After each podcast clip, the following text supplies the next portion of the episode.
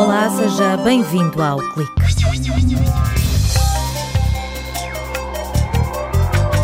A Kaiwood Surfboards é uma marca criada por três alunos de mestrado da Universidade de Aveiro que oferece uma alternativa às pranchas de espuma. Os jovens empreendedores vão percorrer a costa portuguesa para seduzir os amantes do surf com pranchas de madeira leves, finas e a preços competitivos. Sabia que este mês tem mais um segundo?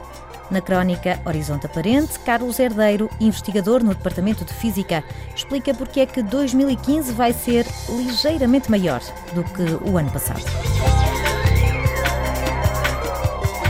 Uma equipa internacional, liderada por uma investigadora portuguesa, deu um passo gigante rumo à criação de peças de roupa funcionais, ao incorporarem nas fibras têxteis elétrodos de grafeno transparentes e flexíveis os cientistas abriram a porta a roupas capazes de, por exemplo, carregar a bateria do telemóvel.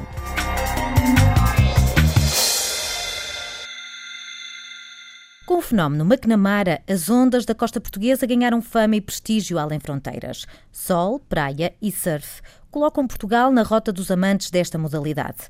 Mas para Gonçalo Ferreira, José Nogueira e Paulo Teixeira, só a entrada na universidade os fez olhar para o mar com outros olhos. Um trabalho para a licenciatura em design acendeu o rastilho e ano e meio depois, José Nogueira garante que é possível ter pranchas de surf feitas de madeira. Normalmente as pranchas de espuma eram muito mais leves, em termos de, performance era muito melhor. E as de madeira tinham esse handicap, ou seja, eram mais pesadas porque não se conseguia uh, fazer com que elas fossem tão, tão, tão leves como de espuma, não é? Como é óbvio. O material é diferente. E então o que nós começamos a fazer é explorar a, a, a flutuabilidade dela e a grossura para que as tornássemos mais leves, mas ter a mesma flutuabilidade que uma de espuma. Nós nunca conseguimos que elas sejam tão leves como as de espuma. Uma pode pesar 2,75 kg e a nossa pesa 3 kg, por exemplo. Não é uma coisa muito grande. Até agora, o fabrico de pranchas de madeira era uma atividade artesanal e amadora, o que tornava o processo caro e demorado. Paulo Teixeira sublinha que o projeto da Kai Wood Surfboards apostou na industrialização de algumas etapas. Através de parcerias com empresas da Aveiro, foi possível ter uma prancha leve e a preços competitivos. Ou seja, agilizámos alguns processos que deixaram de ser manuais, não é? Ou seja, que não encareceram tanto o produto e a nível de tempo reduziram para cerca de metade ou mais. O projeto nasceu, foi criada a primeira prancha, nós conseguindo reduzir a espessura da prancha, permite que a prancha entre melhor na, na onda, ou seja, corte melhor, torna a prancha mais rápida. Para quem é surfista, nota-se logo uh, diferenças a nível, a nível de peso e de comportamento dentro da água. O corpo da prancha é à base de contraplacado de madeira e ainda revestida com uma resina que a torna mais resistente e impermeável. Tem uma espinha por dentro e depois leva duas partes de madeira, uma em cima e uma em baixo, o tampo de cima e o tampo de baixo. E depois de lado leva, para fechar a prancha toda, leva, uma, leva um relo de cortiça, que é para, só para fazer a forma inteira. Uh, e nós usamos um contraplacado de chope, porque é muito mais fácil de fabricar assim e, e agiliza-nos muito mais o processo. E também o preço é bastante acessível. Desde que mergulharam no negócio das pranchas de madeira, os três alunos de mestrado têm colaborado com vários surfistas, de forma a aperfeiçoar o produto. Com sede na incubadora de empresas da Universidade de Aveiro, é no mercado negro que o projeto tem ganho visibilidade IFAs. Gonçalo Ferreira diz que os amantes da modalidade apontam a resistência como o maior trunfo. Tem algumas nuances diferentes, realmente corta melhor a onda e tem realmente essas características que salvaguardam e que realmente apresentam um caráter diferenciador na parte da performance. Uh, relativamente às de espuma.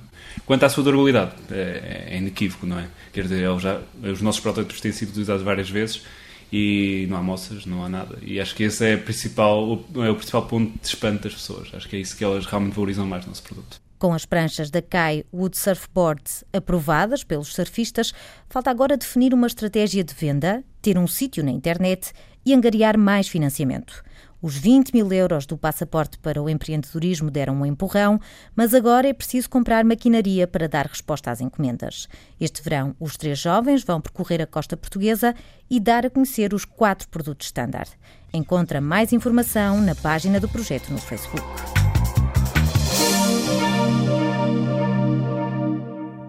Sabia que o último minuto de junho vai durar 61 segundos?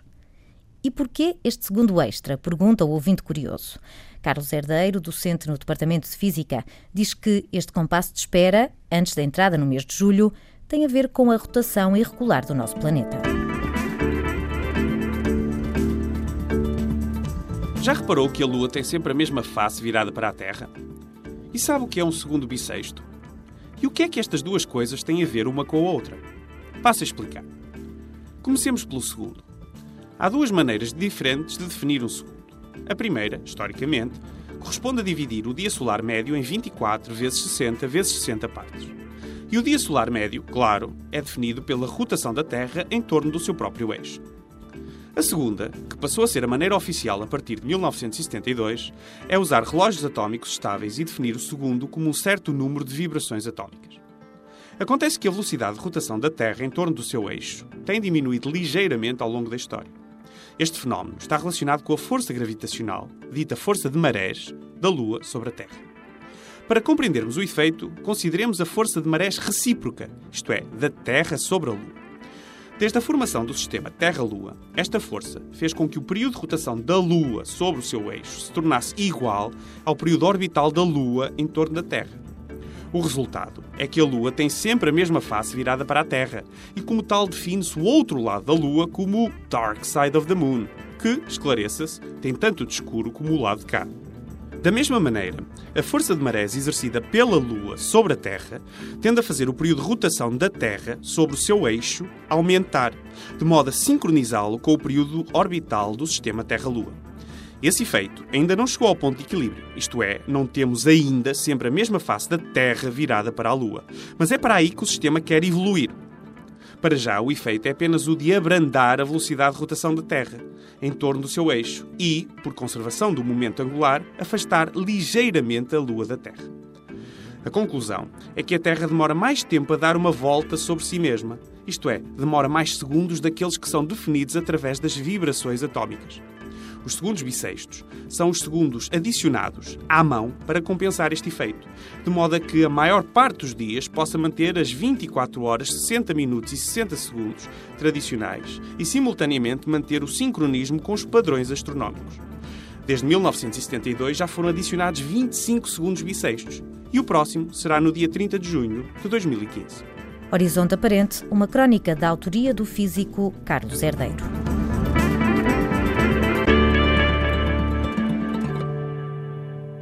Há 11 anos, a notícia deixou os investigadores super entusiasmados. Mas a excitação à volta do grafeno dura até aos dias de hoje. Helena Alves, investigadora no CISECO, esclarece que as propriedades interessantes deste material estão relacionadas com a sua estrutura e com a forma como os átomos se organizam. Imagine a ponta de um lápis, a grafite, não é? E então, se retirarmos só uma monocamada de átomos da grafite, isso é o grafeno. Por exemplo, a grafite e o diamante são exatamente o mesmo material, que é o carbono, só que têm propriedades completamente diferentes. Isso abre imensas novas oportunidades, não só a nível científico de descobertas, mas também hum, de potenciais aplicações. Um material, diferentes propriedades e um mundo de aplicações.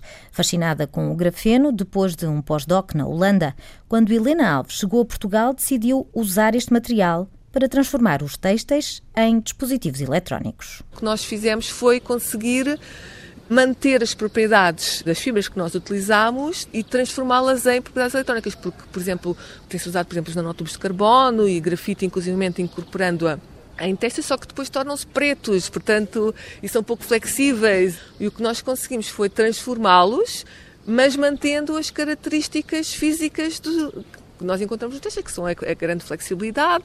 No caso, nós fizemos transparente, mas aquilo podia ser azul, podia ser rosa, podia ser outra cor qualquer. Mas para dar à roupa propriedades dignas de um dispositivo eletrónico, a equipa do Instituto de Materiais de Aveiro enfrentou vários obstáculos, porque o mundo da eletrónica esbarra na rugosidade e na forma como as fibras são processadas. Há muitos dispositivos que funcionam muito por camadas uma acima das outras, muitas vezes camadas estamos a falar 2, 3 nanómetros de espessura, em que aquilo tem que estar absolutamente liso, porque senão deterioramos muito o potencial e a capacidade do dispositivo, portanto a performance do dispositivo.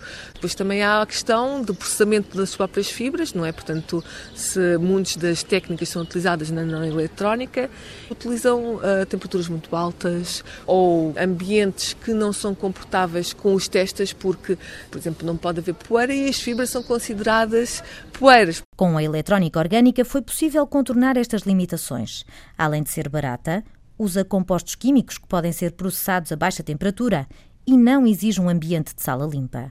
Através do crescimento controlado do grafeno, os textos ganharam uma elevada condutividade. Como o grafeno é transparente e flexível, a textura e a cor dos tecidos não se alteram. Em laboratório resulta, mas Helena Alves sublinha que agora é necessário afinar a fórmula para dar o salto industrial. Já estive no CENTI, por exemplo, para investigar o que é que do nosso processo seria possível transformá-lo, fazer um scale-up a nível industrial ou não. Já consegui perceber que pode haver um scale-up, mas não com as fibras que nós utilizamos no artigo, com outras fibras, portanto, e agora vamos ter que desenvolver algum trabalho nesse sentido para conseguir ver se é possível adaptar o processo a esse tipo de fibras. Esta eletrónica transparente, incorporada em têxteis, pode permitir criar roupas com GPS, carregadores de telemóvel ou sensores de monitorização médica, que usam como fonte de energia o calor ou o movimento do nosso corpo. Conseguimos pôr a primeira camada com sucesso. Agora temos que adicionar outras camadas e conseguir controlá-las para que efetivamente tenhamos um dispositivo embutido. Isso é o nosso próximo desafio, que estamos a trabalhar para isso.